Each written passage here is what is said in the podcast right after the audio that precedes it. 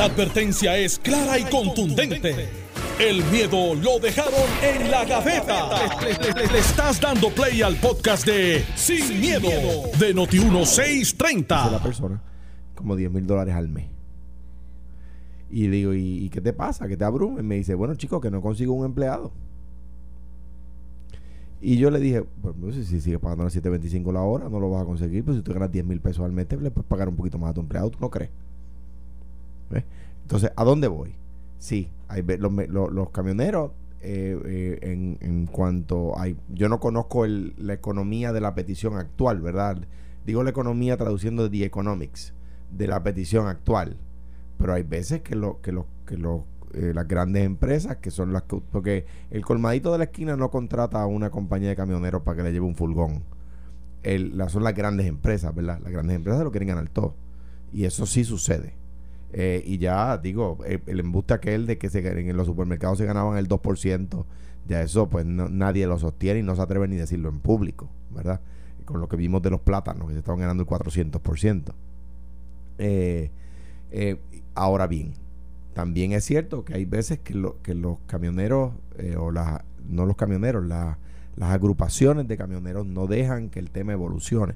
Por ejemplo, si una empresa, Alex Delgado eh, Supercenters, alrededor de todo Puerto Rico, quiere contratar sus propios camioneros con sus propios camiones. O sea, los camiones de Alex, los empleados de la hacer los empleados de la empresa a 20 dólares la hora o, a, o, unas tarifas extraordinarias, los gremios se oponen también. Pues ya no, porque entonces, eh, si cada cual empieza a hacer eso, pues, pues su poder de competitividad disminuye. Eh, pues la verdad es libre competencia. La verdad es que uno debe trabajar donde uno quiera con quien uno quiera. Hay veces que hay veces que tienen razón en sus reclamos, hay veces que se exceden en sus reclamos. Yo no conozco y yo creo que no y, y trato de hacer memoria, no ha salido público el cuál es el cuál es la disyuntiva económica, ¿verdad? Mira, estamos ganándonos a tanto y, y esto ha subido tanto y por lo tanto no podemos. Y último punto para pasarle el, el batón a Carmelo cuando yo era secretario de DACO, por el aumento en el precio del diésel, hicieron un paro para que se le aumentaran las tarifas. Yo fui al piquete a convencerlos. Porque ellos decían que era una, que era una asamblea permanente y que era voluntario. Y allí yo desenmascaré que no era nada de voluntario porque yo les pedí que dejaran salir los camiones de gasolina y ellos dijeron que no iban a salir a nadie, dejar salir a nadie. Y yo dije, eh, le dije a la prensa allí mismo, esto no es nada de voluntario. Me salieron a comer y un periodista de Telemundo que se retiró, este, de pelo blanco, me va el nombre, ahora mismo. Raúl Quiñones. Raúl Quiñones me salió a defender. Raúl, Quiñones me salió a defender porque me querían comer allí. Obviamente yo los desenmascaré en su piquete. Eh, claro, eso era la, la, ocasión, ¿verdad? No, no, no es la realidad de ahora. En aquel momento querían un aumento de tarifa porque estaba subiendo el precio del diésel. El precio del diésel bajó dramáticamente después y no pidieron una reducción de tarifa. O sea que los camioneros a veces tienen razón, a veces las, las megatiendas se lo quieren ganar todo, esa es la verdad. Jeff Bezos ayer lo, lo confirmó, diciéndole gracias a los empleados de Amazon porque pagaron su viaje al espacio. Es verdad, lo dijo así. Lo dijo así, porque le pagan un, salario de miseria. Y además, debo decir, Amazon está hecho un desastre, llega tarde todas las veces. De aquí se me fue un empleado hace eh, la semana pasada, 22 la hora. Porque se está ganando en Amazon. En Amazon. Sí, no, pues, y en digo, no sé, no, no debe ser el promedio. Pero pues, eh, eh, probablemente unos más, unos menos. qué bueno por él. Yo, en mi experiencia, en mi experiencia el servicio está malísimo, llega tarde todas sí, las. Sí, sí, en el servicio es verdad. El, meme este de que pagamos Prime y nos, envían servicios regulares, eso es cierto. Es cierto, pero mira, este, wow. Ah, con conclusión, a veces tienen razón, a veces no. No conozco la, ¿verdad? los números de la petición de ahora. Pues, mira, eh, declaro que yo sí tengo un poquito más de información, porque antes yo entraba al Senado hace 20 años atrás casi ya, pues yo representé la ILA, que es la International, bien, ¿verdad? Pero a mí no me ha puesto el pelo tan blanco como el que hay que ponerle límite de término. Pero, ¿verdad? Pero eh, yo, yo reconozco que yo conozco cuál es la interioridad de lo que está pasando en el muelle. Eh, fui abogado de la Unión de la, de la ILA, International Longshoreman Association, lo que dicen los muelleros o los estibadores. Y, y allí hay carreros. Y los carreros tienes tres o cuatro compañías de familia. Fíjate que es algo bien, bien, bien icónico. En Puerto Rico hay como cuatro compañías que, que yo te puedo decir quiénes son los nombres, son los padres, los hijos, y a veces llegaron los abuelos. Eh, García Droguin, Barbosa, eh, que son puertorriqueños que aportan muchísimo y tienen contratos con las corporaciones, por ejemplo con CC One, con los otros que tienen los productos y se mueven con un grupo de carreros. Entonces tienes Carreros Trucking, que solamente hace Farm Pharma, y está bastante dividido el mercado, pero entonces hay algo que ha pasado dentro de e, ese ecosistema del muelle, porque es un ecosistema bien complejo, donde tienes entonces los independientes, tienes los que tienen contratos. ¿Qué es lo que hacen? Pues si tú tienes, por ejemplo, una compañía, el salario básico, Alex, más o menos, y estaba más o menos refrescando la memoria con un artículo periodístico, de un carrero es el que está guiando, que no es dueño de camión, es el que llega allí todos los días, le dicen, este es el camión, te toca, vete para calle y vete para allá, lo otro. Alrededor de 14 mil dólares al año. 14 eh, mil dólares al año, pues hay una persona que está montando un camión desde las 7 de la mañana, y a veces son las 11, porque a veces son las rutas, pero si te tocó Cabo Rojo, eh, pues te las pelaste. Si te tocó Cataño, pues ahí lo lleva y pues bello. Pero eso no funciona así todo el tiempo. Entonces tienes lo que está aquí en discordia se llegan unos acuerdos, fíjate, entre la comisión reguladora, se llegan unos acuerdos con el gobierno. El aumento tarifario es 35%. En el 2005 hubo una revisión. Después hubo otra revisión posterior, pero el, argumento es, mira, hay muchos patronos que sí están pagando lo que son las tarifas recientes. Hay otros que no, pagan ni siquiera las del 2005. Y cuando tú le subes 35%, pues claro que van a pagar un grito en el cielo porque no es 35% aumento, algunos sería un 60% aumento. Y la pregunta que usted se tiene que estar haciendo en su casa es, ¿y cómo es que esa gente que está cobrando menos permitía eso? Ah, porque tenían volumen y cuando en vez de hacer tres viajes hace cinco, pues más o menos empatan la pelea. Y pues tienes, y tienes la certeza de que todos los días que tú vas a ir va a haber un vagón que tú puedas arrastrar. ¿Qué es lo que pasó? Que Mida eh, y, haciendo su trabajo, pues usted puede estar de acuerdo en desacuerdo. Mida dice, mira, pero si yo tengo un acuerdo, yo con Alejandro, de que yo te voy a pagar tanto, pero te garantizo que todos los meses vas a tener tanto, y Alejandro me dice que sí, ¿por qué tú te tienes que meter en ese negocio? Si se regula los otros que tienen otros, pero a mí no, porque yo tengo un contrato privado. y si es privado, pues yo tengo ya un acuerdo. Ahora, si es que yo llego allí con mi camión, Alex Delgado, y dice, estoy listo para cargar agua, y te dice, pues dale, este, la tarifa es tal. Y dice, no, no, no, no, espérate. Lo que pasa es que la tarifa de la comisión dice que me tienes que pagar por milla, por un ejemplo, a, a punto 40 chavos. Dice, no, pero lo que pasa es que yo lo debo pagar son 30. Ah, que está en violación de ley porque es 40 chavos lo mínimo por milla. Entonces tú tienes cómo defenderte si tú no tienes un, un contrato privado. La Junta, en mi opinión, de una manera irresponsable, toma una decisión de no honrar el acuerdo entre gobierno la comisión y los carreros o los, camioneros. Y la Junta viene y hace, eh, y, tengo que darle algún crédito a la Junta en algo. Por lo menos tenemos una cara de que podemos quejarnos. Antonio Medina, miembro de la Junta, que habla español, eh, ha salido por ahí. puertorriqueño, vive aquí en Puerto Rico. dice, mira, por eso, dice, miren, conmigo. para darle, para darle algún crédito, dijeron, miren, aquí lo que está pasando es que nosotros no tenemos toda la información, nos traen un reglamento, eh, este reglamento estamos mirando, eh, vamos a sentarnos a hablar. Contra, qué, qué fácil es hablar, porque antes la Junta no hablaba y tú no sabías por dónde iban. Creo que el argumento de, de la Junta es flojo, porque dice, tenemos que mirar, porque esto pudiera, la palabra pudiera es donde yo creo que fallan, pudiera incidir en el plan fiscal que nosotros ya aprobamos con el gobierno. Y tú te preguntas, ¿cómo es que eso pudiera influir? Ah, bueno, porque si le cobras más acá, pues eso va a tener mayor costo y va a tener entonces eh, menos dinero disponible para X y Z. Yo creo que ese argumento es flojo. Creo que la Junta va al final del día, va a no a sucumbir, va a aceptar de que no tenían la información correcta y van a darle la, la oportunidad a los camioneros. También, al igual que me quejo cuando los camioneros salían con los camiones y hacían esos bloqueos espectaculares donde todo el mundo se acordaba del árbol genealógico de ellos y los que no han nacido aún. Hay que felicitarlos. Han hecho una protesta y no sacado los camiones, no están en la Kennedy y, por lo menos la economía que no está ahí eh, está funcionando. O sea, yo creo que es algo novel también, ¿sabes? Yo, y hay que dársela.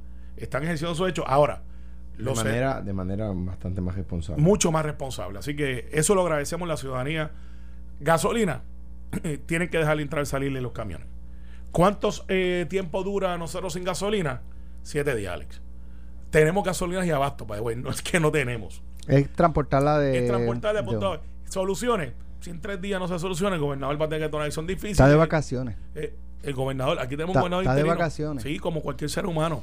Como cualquier ser humano. El único que no coge vacaciones. Dice que es la tú. segunda que coge en, Pues, en, pues está bien. eh, en siete meses. eh, este señor que está a mi izquierda aquí entró con el pelo negro y salió con el pelo blanco. Y cogía vacaciones también, sí. Eh, eh, Alex, el único que no, no, yo, yo- yo- yo No. digo, yo, yo, yo, yo leo gente en las redes sociales. No, pero es que ahora hay una crisis. ¿Cuándo? O sea, si ¿Cuándo un no? funcionario público no el- puede coger un, un- un descanso de unos días porque eh, ¿sabe? tiene que esperar a que no haya crisis en Puerto Rico. Yo me acuerdo, yo me acuerdo cuando, lo del- Imagínate. cuan- cuando lo del IVA, hay un economista cuyo nombre no me voy a reservar, pero que es experto adivinando el pasado. Eh, Ah, sí, amigo eh, eh, decía que, que él, que él, porque él favorecía el IVA hasta que lo contrataron para que no lo favoreciera. Ay. Entonces, este decía que, que lo que pasa es que no era el momento. Y yo, yo le preguntaba, pero vea que ¿cuándo es el momento? Cuando todo esté bien, que no haya que cambiar nada. Claro, entonces, Las cosas hay que cambiarlas cuando están rotas, no cuando claro. están, no cuando están funcionando. Pero, pero en, en el caso del gobierno, hay un gobernador interino, está funcionando, están tomando decisiones, así que, y, y hay un teléfono. Tampoco es como que sigue, pero lo que sí el gobernador va a tener que tomar una decisión difícil en los próximos tres días, porque no es que es fácil.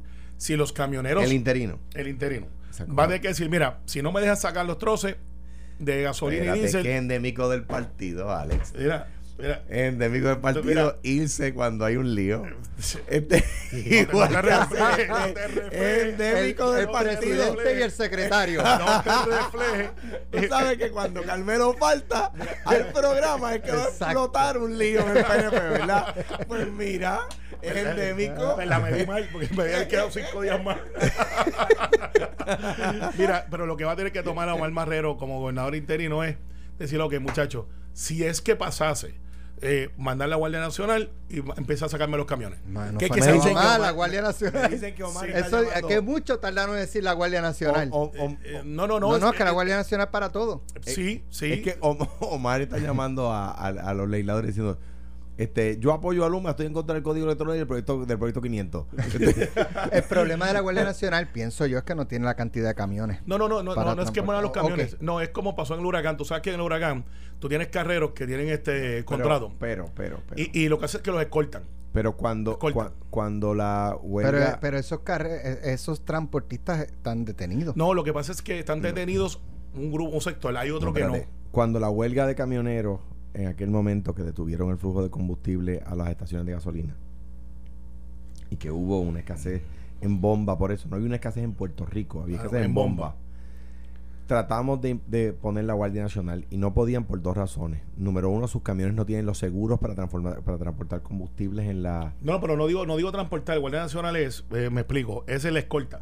Porque mucho, el hecho aquí es, hay gente que, es- que tiene los contratos, que sí quieren entrar, que no están en el paro indefinido, porque tienen contratos privados. Pero, pero le, pero le, eh, digo, también en contratar con, pensamos en contratar gente particular, porque como ellos decían que era voluntario, y, y lo, lo que decían los camioneros es, espérate un momento, que tú me vas a mandar un guardia armado por si se forma un tiroteo, pues yo no quiero ir con 10 mil galones de, 10 mil galones de gasolina con un tipo con un M16, Está porque bien, tú está, sabes. está bien, pero perfecto. Es como que no Y- pega. Y, y- y no hay solución fácil, por eso que hay que una solución difícil. Pero yo, yo, eh, o sea, yo, yo creo, y ahí en defensa, ¿verdad? De, de las dos partes, yo no creo que, que haya ningún tipo de hostilidad en términos de violencia. Como tú has dicho ahora, eh, han llevado un paro. eh, Yo creo que no, yo no creo que no haya. han- digo, más allá de no transportar, pero antes tú hablabas de un paro de camioneros y te cogían Sí. El eh, expreso. de cinco carriles, te cogían tres, este, Se la y le hacían bien. la vida imposible.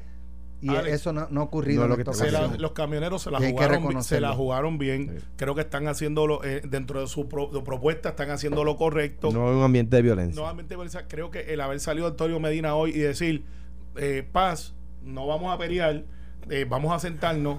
Yo creo que se va a solucionar. antes Creo que Antonio es una voz de cordura, una voz de cordura y una voz liberal. Yo creo que en las próximas 24, Sí, 48 sí. horas como mucho ya esto Porque el gobierno estar está en fila, eh, está en fila los camioneros, es un asunto de junta y la junta va a decir, ok, ahora Pero- con la información que tenemos, Eh, porque el alegato es que ellos no tienen la información completa y que esto pudiera incidir y por eso no aprobaban el aumento. O sea que el aumento no es Sí, una. ahí, ahí hay un, también un juego, eh, porque la Junta había dicho que hacía tiempo que habían solicitado una información y se la vinieron a entregar ayer por la mañana.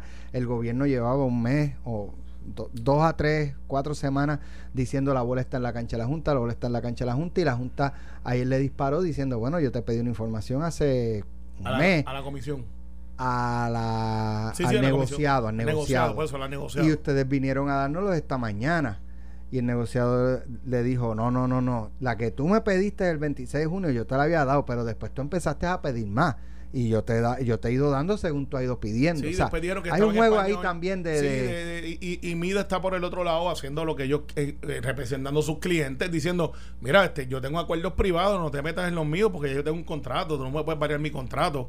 Y la otra parte está diciendo, algunos camioneros diciendo, con el acuerdo que yo tengo con mi, con mi contrato privado, yo vivo, que por eso es que menciono las familias que son troqueros, de, de- que son como cuatro, Ajá.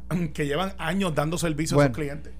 Tenemos dos temas para cuando regresemos.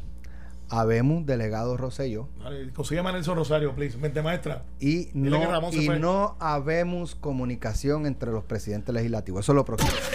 Estás escuchando el podcast de Sin, miedo, de Noti1630. Bueno, ya estamos de regreso. Eh, ¿Qué quieren tocar primero?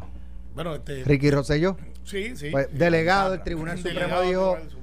Se lavó las manos, esto no es problema mío.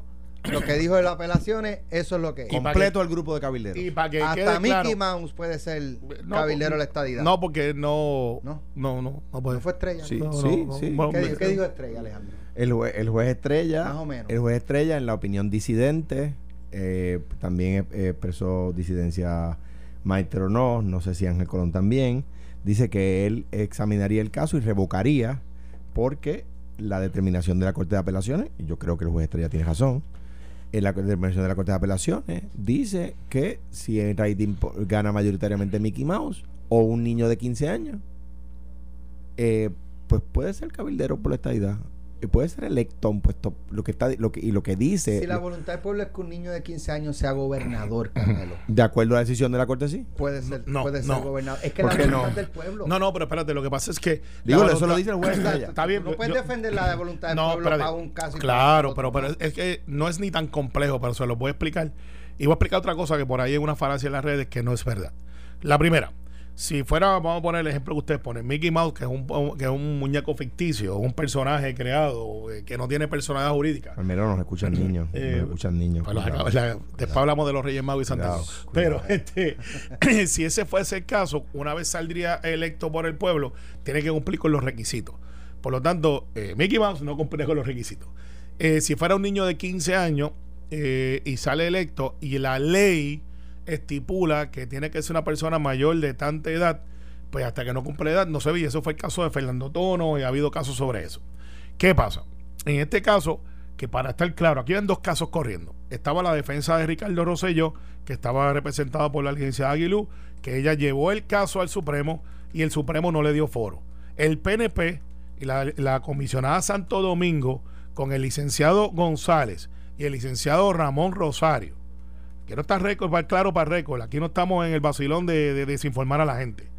El caso que se vio en el Supremo fue el caso que llevó el PNP.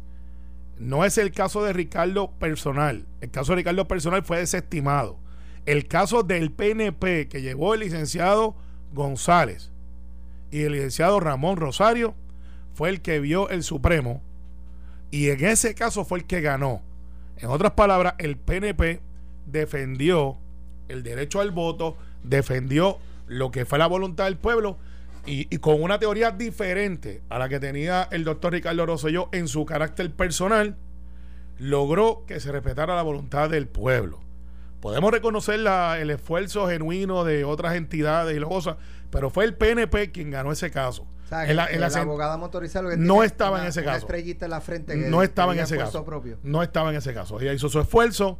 Yo eh, en, vez de usted, en vez de darle las gracias, usted se pone con eso. no, no, no. pues, Es que lo que pasa es que hay dos o tres por ahí desinformando a la gente. Y fue el PNP O sea quien que, defendió eh, eh, la figura de de, hecho- de la voluntad del pueblo en la figura de Ricardo Rosselló, electo por el pueblo. Eh, así que le dan bien las cosas. Yo creo que ustedes y- y no deberían darle las gracias a ella porque el Pero caso fíjate, está vivo ella fue- gracias a lo que, lo que ella lo llevó. No, pues yo no la estoy ella atacando. Si no, sería académico pero el la caso. verdad- No es la correcto. verdad es que ella fue la primera Claro. en coger cantazo Sí. al Supremo. El segundo fue Nelson. Sí, no. no, no, Nelson no se ha levantado. Ustedes no sirven. Nelson usted lo está llamando. Ella fue la primera en coger un cantazo al Supremo y el otro fue. De, de hecho, Nelson, Nelson dice, no, yo no estoy cogiendo llamadas collect. Este, No, pero, ella estuvo ayer en el programa. y- No, y, no. y lo- y creo que estuvo con Normando también. No, y lo llamó Romón para hablar Oye, con él. Pero, pero mira, la- Pero lo- dice Edwin Mundo que sí, porque ya Nelson dijo que iba a solicitar una reconsideración al Tribunal Supremo. Y Edwin Mundo dice, si tú haces eso, te vamos a demandar para cobrarte todos los honorarios que nos costaron Ay, los por- abogados. como- Lo que Edwin Mundo, yo no sé si escucha a Carmelo, que, que, que No, dijo que todos los honorarios fueron no, gratis. eh, gratis. No, pero Ram- No Ram-. Ramón, Ramón no ha facturado ni está facturando. Eh, hay un grupo- pues, ¿qué hay- van hay un a grupo- cobrar? Pero si tuviésemos que entrar en Si no hay defensa- gastos, de, de- no puedes pedir gastos. Pero es que si, si, sí, lo, lo- si- lo que pasa es que si esa tiene- reconsideración los lleva a contratar abogados, Pero- pero ustedes serían los mismos abogados y no le van a Espérate, cobrar. e- es, es, es decisión de Ramón y el licenciado González. Eh, que el licenciado González sí, eh, pues Ramón no tiene contrato. El licenciado González sí trabaja para la comisión. Así que hay dos cosas corriendo, la, o sea, son diferentes. Son diferentes. Así que sí hay unos gastos de parte del licenciado González que tiene contrato con la comisión. Pues recuerda que quien lleva este caso es la comisionada Santo Domingo. Edwin Mundo es el subalterno, claro, es el más vocal y es el más político. Dicen y- que es el comisionado y ella es la subalterna. los se complementan, se complementan brutalmente. Obviamente, Edwin tiene un bagaje que es indiscutible y la licenciada Santo Domingo, a quien yo le agradezco muchísimo de que se haya quedado, porque ella se le vencía su término y dijo, me quedo, y a Edwin también, porque quedarse quiere decir que no pueden tener contratos, Alex. O sea, si tú decides quedarte, el que está en la comisión no puede tener contratos con el gobierno. O sea, que esto es full time. Edwin Mundo ha dicho, por mi partido, me quedo. Yo he tenido mis hichos con Edwin en otras cosas, pero te voy a decir que lo electoral es lo mejor de lo mejor. En el PNP. En el PNP, el Partido Popular, Toñito lo recomienda. Este, tanto así que ah, tiene más longevidad que Toñito, que se fue. Eh, pero eh, Santo Domingo llevó el caso, Ramón Rosario, Lisa González, el PNP, eh, y obviamente Pedro Pierluisi autorizó todo eso. Y la Secretaría del PNP autorizamos, le dijimos a Ramón, lleva el caso. Lo ganamos. Saludos Nelson y a los haters. Alejandro. Mira, el, el, yo creo que el- la, la argumentación del juez Estrella, ¿verdad? Es, es lapidaria.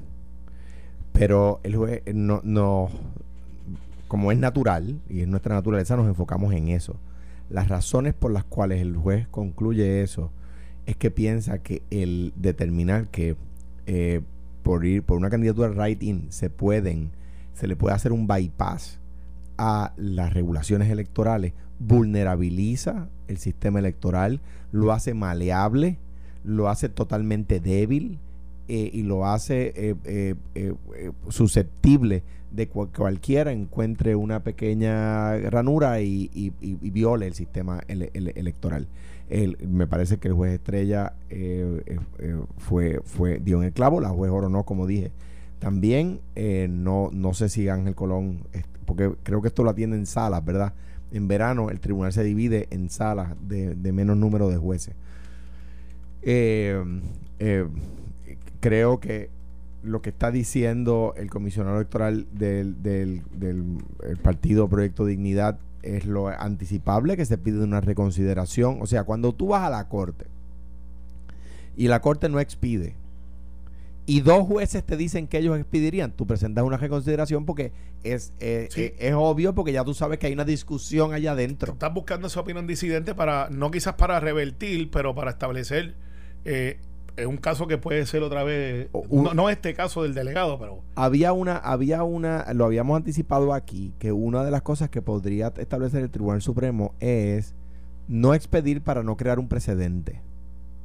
La determinación de la Corte de Apelaciones es persuasiva de otras decisiones. O sea, tú puedes, para convencer a un juez, decirle, mire, lo más alto que esta controversia ha llegado es a apelaciones y resolvieron de esta manera. Pero el juez no viene obligado a resolver conforme a, en otro caso distinto a lo que decidió apelaciones. Si fuera la decisión del Supremo, esa, esa sí, esa los jueces de, de instancias inferiores a menos que encuentren una razón para diferenciar el caso nuevo del caso que el Supremo ya resolvió, vendrían obligados a resolver conforme a la- al precedente del Tribunal Supremo. Eso le llaman crear precedente. Claro, Hay veces que el Tribunal Supremo no emite para no crear un precedente. Y, y aquí lo que pasa es que hay otra cosa detrás de ese caso. Ahí el, el tribunal podía aprovechar esa ventana, que lo hacen mucho los tribunales, en un caso parecido para hablar del voto ausente, para hablar del voto adelantado. De- bueno, Eh, eh, ahí de- recordemos el, el, eh, digo, cosas que se critican muchísimo en la escuela de derecho y que los jueces lo saben. El tribunal utiliza un caso, el caso de Jorge Suárez, para revocar el caso de la quinta columna que no tiene nada que ver. Una claro, cosa, por eso es que hablo de la una, ventana. una cosa trágica. ¿Qué- En las, cortes, en las cortes de derecho, en las, Sí, en la- o sea- en las escuelas de derecho, queman las decisiones de la Corte Suprema cuando el Tribunal Supremo coge un caso que no tiene nada que ver con A, y dice, tiene que ver con B y dice, by the way, y si esto fuera A, resolveríamos tal cosa. Exacto. Y, eso, y- eso, aquí- es, eso, es, eso es y terrible. Aquí, aquí Nelson y algunos, y el Partido Popular, no me cabe la menor duda que Toñito Cruz, que en aquel momento, que es un abogado y que es ágil y hábil, tiene que haber dicho, espérate, este caso no sé yo, quizás yo no lo gano, pero y si el tribunal se zumba y se mete en la ventanita de vamos a hablar del, del voto ausente, vamos a hablar del voto adelantado, vamos a hablar y redefine alguna de la estructura que yo estoy buscando enmendar a través del código electoral. Pues, eh, pues no pierdes nada, no pierdes nada y es una movida este, anticipable. Ahora, habiendo terminado ese tema, este, vamos a hablar del tema de ¿Qué? la comunicación ¿Qué? entre José Luis Dalmau ¿Pero qué ha y Tatito este hombre? Que el, el- el- Carmelo acaba de decir que dejamos de hablar de los cabilderos de la estadía. No By es way, son by- delegados, By the way, by the way, que dijo Cabildero. No, son delegados. by the way, una pregunta. Delegados. Mira, una pregunta. ¿cuánto- la boquita. No, no, delegados, delegados. Date la boquita. Delegados, pues. No, delegados, pero yo soy uno de los que he dicho. Melinda Romero te está llamando, estoy viendo tu teléfono. No, de hecho, lo que, que- no son que no son cabilderos. Lo que estoy viendo es que Barbarito está en la calle. Jerry, Déjalo Mira, tranquilo, déjalo No, oye, tranquilo. tiene- Mira, tiene- Mira, una espera, nota Alex, mira, una cosa, una cosa bien breve. Este, Jerry está en la calle, está en el área portuaria, está usando el portal de Noti1.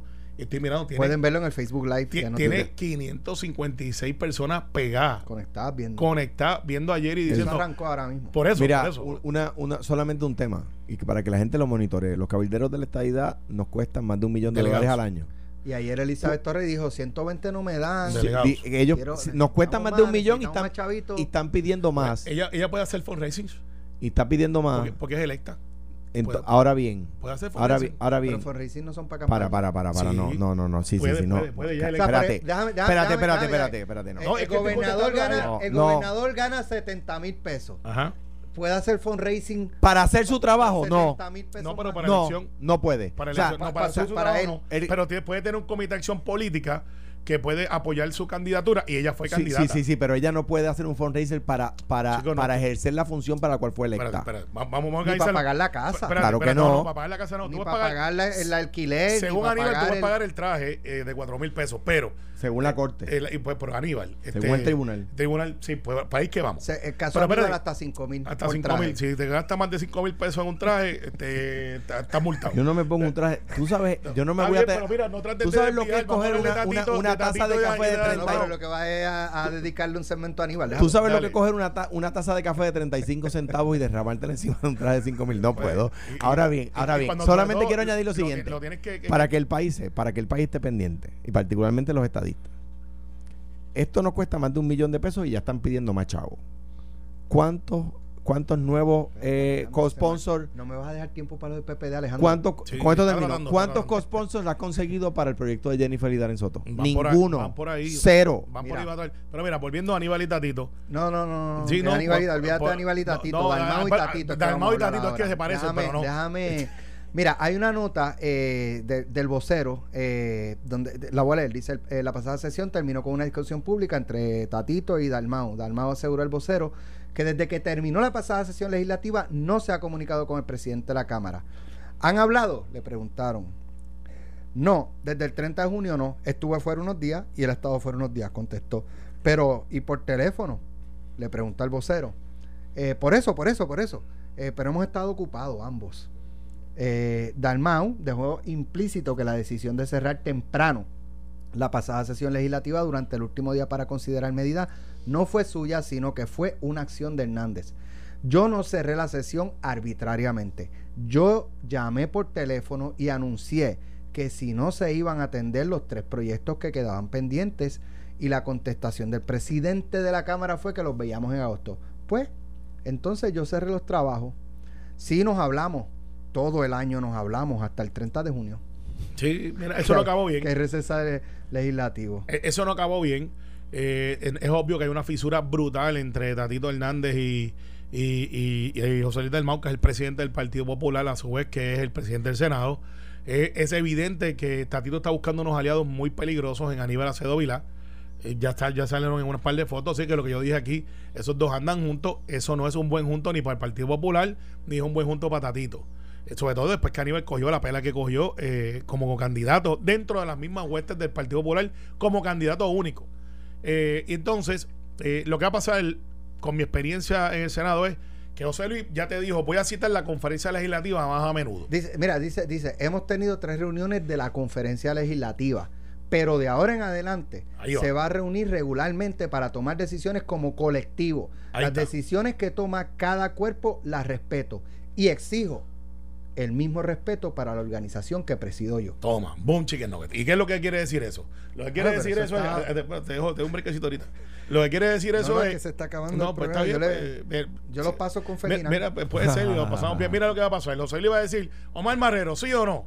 Sí, sí, Y sí. va a decir que no. Y, ah, Y lo va a entonces colgar. sí. No, no, porque entonces Lo va a va a decir, conferencia legislativa, toma una decisión, que esto va en contra quizás lo, Lo que son a las reglas de caucus. colgar. El- la regla de cau- eh, No o sea, aplica nombramiento. La, la regla de caucus no está diseñada para nombramiento. Creo que es un error grave. Y eso, eso, mm, es totalmente impropio. Eh, La regla de caucus es para asuntos de programa. Entonces no se está aplicando para asuntos de programa y sí para nombramiento. Ahora bien, Pero ¿sabes lo que un, un- hacer? un tema, un tema importante que, que- yo creo que da luz, da luz sobre, sobre la controversia. A Ferdinand nos dijo que siguiéramos. Cuando, cuando un proyecto de ley va a pasar la firma del gobernador, necesita la firma de los presidentes de los dos cuerpos.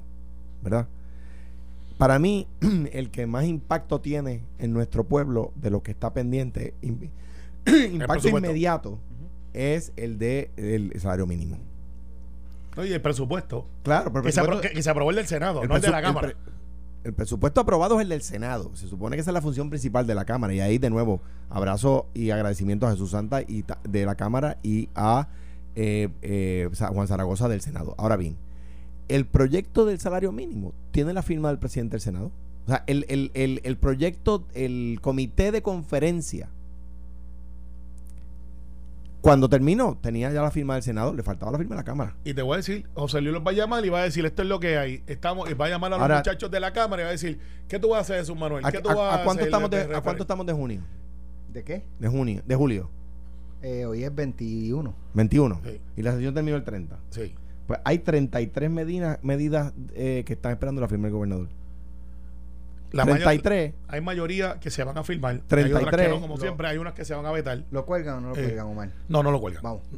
No lo cuelgan. Vamos. Ah, bendito, pero de a peso, en serio. Apostar es ilegal. pesos. Tres Apostar es ilegal. No te quedes pelado. Alejandro García Padilla no se solidariza No, con la bien. Y vertida. aprobaron Sport Betting. y este es el Deporte Nacional de Puerto Rico. Esto fue, el podcast de Sin, miedo, de Noti1630. Dale play a tu podcast favorito a través de Apple Podcasts, Spotify, Google Podcasts, Stitcher y notiuno.com.